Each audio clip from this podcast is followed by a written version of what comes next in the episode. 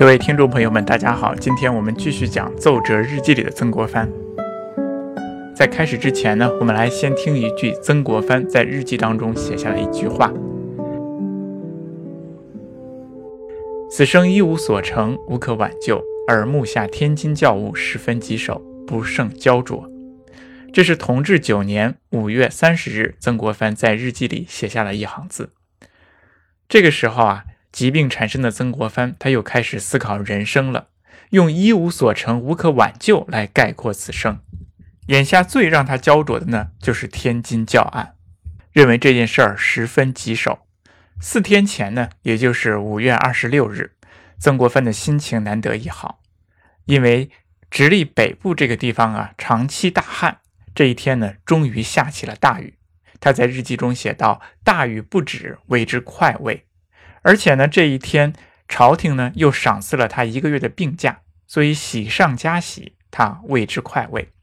可是结果到了下午的时候，曾国藩又接到了谕旨，说天津民众暴动，杀死二十名外国人，让他前赴天津查办事件。太后和皇上在谕旨当中装模作样的说：“我知道你的病尚未痊愈，今天呢又刚给你批了一个月的假，可是天津教案啊，关系要紧。”如果你的精神尚可之时，前赴天津与崇厚会商办理。谕旨最后一再叮嘱曾国藩要体察情形，迅速持平办理，以顺舆情而为大局。顺舆情为大局，这是朝廷给他办理教案的两大任务宗旨。其实处理天津教案呢，也算是曾国藩的分内之事。他是直隶总督，天津呢是直隶的一部分。况且呢，曾国藩也是一个位高权重的人，国家发生了这么大的事情，他自己自然责无旁贷。可是内心呢，却是焦灼和踌躇。尽管如此呢，他还是没有拒绝。二十八号，他铺纸给朝廷写下了折字，表明心迹，说：“此等重要案件，臣不敢因病推诿，略加调理，练习数步，数日内尚可知使。”即当前赴天津，于崇厚悉心办理。这么重要的案件呢，我是不敢因病来推辞的。我现在呢，赶紧略加调理，练习走路。数日之内呢，如果可以走路，可以支持的话，那我就赶紧前赴天津和崇厚悉心办理。崇厚呢，是天津的三口通商大臣，也是一个非常重要的地方官员。折子写好之后，该说的也就说了。那此外呢，曾国藩还在折子当中呢写了自己坚持办理教案的原则，还有一些方法，同时呢也委婉的说出了自己的很多的病，希望呢朝廷也给他予以理解。奏折写好了，该说的都说了，不该说的也委婉的表达了，但是他的心里呢却越想越烦，所以才在日记当中写到了我们开头说的那句话。此生一无所成，无可挽救，而目下天津教案十分棘手，不胜焦灼，故仅阅笔记小说，而此刻为半刻田语也。他呀想到天津教案呢十分棘手，就非常的焦灼，心里烦躁，干不下去事儿来，就阅读笔记和小说，结果发现呢连这些闲书呢也看不下去。天津之行啊，不仅难办，而且凶多吉少。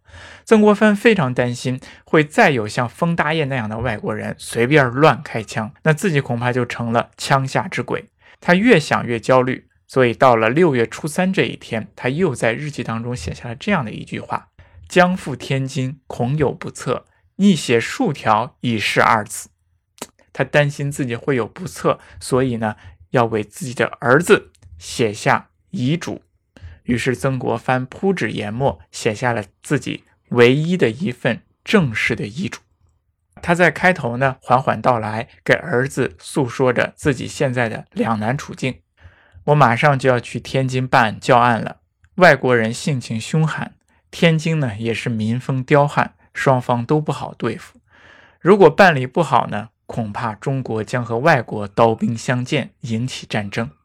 我连日来呢，反复思索。却始终没有想到更好的办法。曾国藩可能找不到人说，就给自己的儿子呢说一说，写下来。那他不仅仅是抱怨呢，写到了后来呢，他也表明了心志，说：“余自咸丰三年募勇以来，即自恃效命疆场，今老年病躯危难之际，断不可恋于一死，以自负其初心。这句话呢，确实是曾国藩的心里话。他在自己的儿子面前呢，没必要作秀。咸丰三年，他接到了皇帝的命令，在湖南老家办理团练，建立湘军，以一介书生呢，戎马沙场。他确实做好了随时牺牲的准备。那么如今呢，年老多病，也不忘初心。国家发生了这么大的事情，需要他出面，他自己当仁不让。可是这一次出面呢，虽然不是战场，但险于战场。他担心像封大爷那样的外国人随时开枪，他也担心彪悍的天津民众可以随时不满意他处理的方法而群殴打死他。再加上自己多病，走路也走不好，眼睛也看不清，那真的是凶多吉少。以防不测，他就交代自己的后事。这种身后事有没有对自己死后政治格局的指点江山呢？没有，都是那种各种各样的琐事小事。他交代的第一件事就是自己的遗体灵柩怎么处理。落叶当归根呢？这是我们中国古人的一个传统。他说呀，他死后灵柩要赶紧运回湖南老家，路线也就设计好了。由运河走水路运往江南，然后沿着长江送回湖南老家。中间呢可能会从临清到章丘一段呢不得不走旱路，其他呢全部走水路，这样比较安稳。告诉儿子，沿途谢绝一切，概不收礼，但水路略求兵勇保送而已，不接受沿途官员的祭拜，也不收礼，但是呢要几个兵勇来保送着我的遗体。曾国藩知道自己啊，一生宦海，半生戎马，杀人无数，也得罪了不少人。他非常担心自己死后啊被人报复，所以叮嘱自己的灵柩沿运河走水路，经山东过安徽入江苏，然后顺着长江回湖南。这一路上呢，都是湘军、淮军的势力，都是他原来的门生故吏担任着督抚，再加上这些兵勇保护，是应该不会出现什么问题的。否则尸骨被人抢了，那就麻烦了。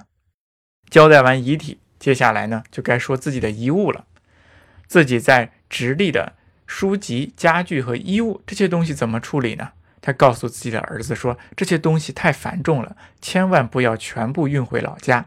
能送人的送人，能烧毁的烧毁，千万不要贪恋琐碎财物不舍得扔，不然还得花路费，这样得不偿失。”那去年呢，他在保定自己做了很多的木器，那这些呢也全部送人。交代完了遗物，接下来是遗言。当然，这个遗言不是我们现在所说的遗嘱，而是他自己遗留下来的奏稿、文章、书信、日记，这些他长期以来写的一些文字。那这这些呢，是古人所说的立言的言。很多中国人呢，都想让自己的言流芳后世。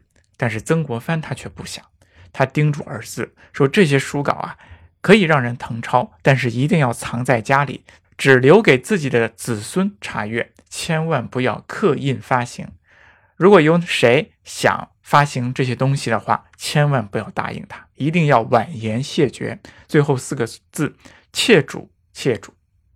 看来曾国藩呢。”他真的是不想让自己的这些文字呢流传后世，自己存着就行了。他不想遭到很多人的非议。遗体、遗物、遗言都交代好了，那接下来呢，就是对自己儿子的教诲。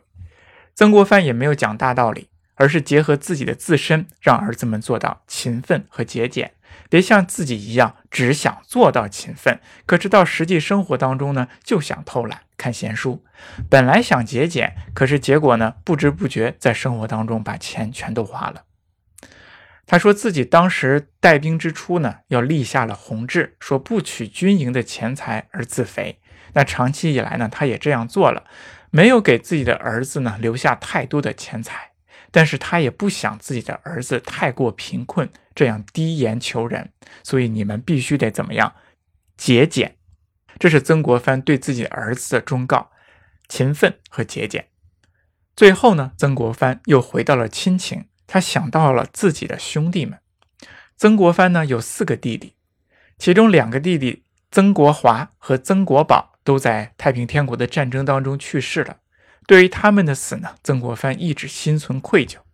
还有另外两个弟弟曾国荃和曾国煌，那么现在也老了。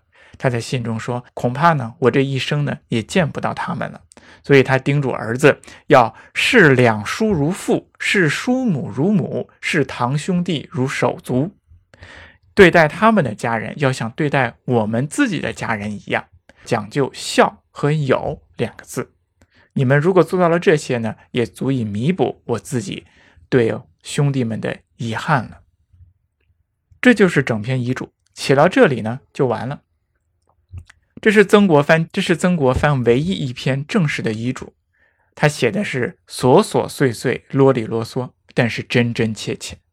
作为一个一品大员、地方的权臣，他遗嘱里啊没有什么指点江山的激扬文字，也没有对自己死后政局的安排，比如说让自己的儿子继承什么爵位呀，担任什么官职啊，管理哪个省的财政军大权呢，都没有。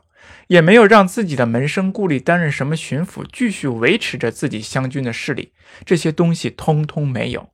他临死之前最关心的就是自己的遗体、遗物、遗言，还关心自己的儿子，放心不下自己的弟弟们。有人说他虚荣，有人说他贪权，有人还说他贪名。但是我们从这份遗嘱上来看，他最关心的还是自己和家人。他不在乎自己死后权势是否被人瓜分，他不在乎自己的儿子是否能当大官他也不在乎自己是不是会被别人得到很好的祭奠，他也不在乎自己的文章遗言能否流传后世。他最在乎的是自己的遗体能否落叶归根，孩子能否勤俭持家有道德，自己的弟弟亲戚能否过得好。俗话说：“人之将死，其言也善。”曾国藩写的这份遗嘱是那么的没有格局、没有气魄，那么的朴实无华。但是这才是一个真正的曾国藩。我们通过这篇遗嘱呢，才可以看到一个伟人背后平凡的一面、自私的一面、关爱家人的一面。写完这份遗嘱之后，两天过去了，他就从直隶的首府保定动身起行，前赴天津。那么到了天津，又会怎样的一幅情景呢？我们下次再说。谢谢您的收听。如果您有任何问题呢，请你在留言区留言，也请您给我点赞评论。谢谢您的支持。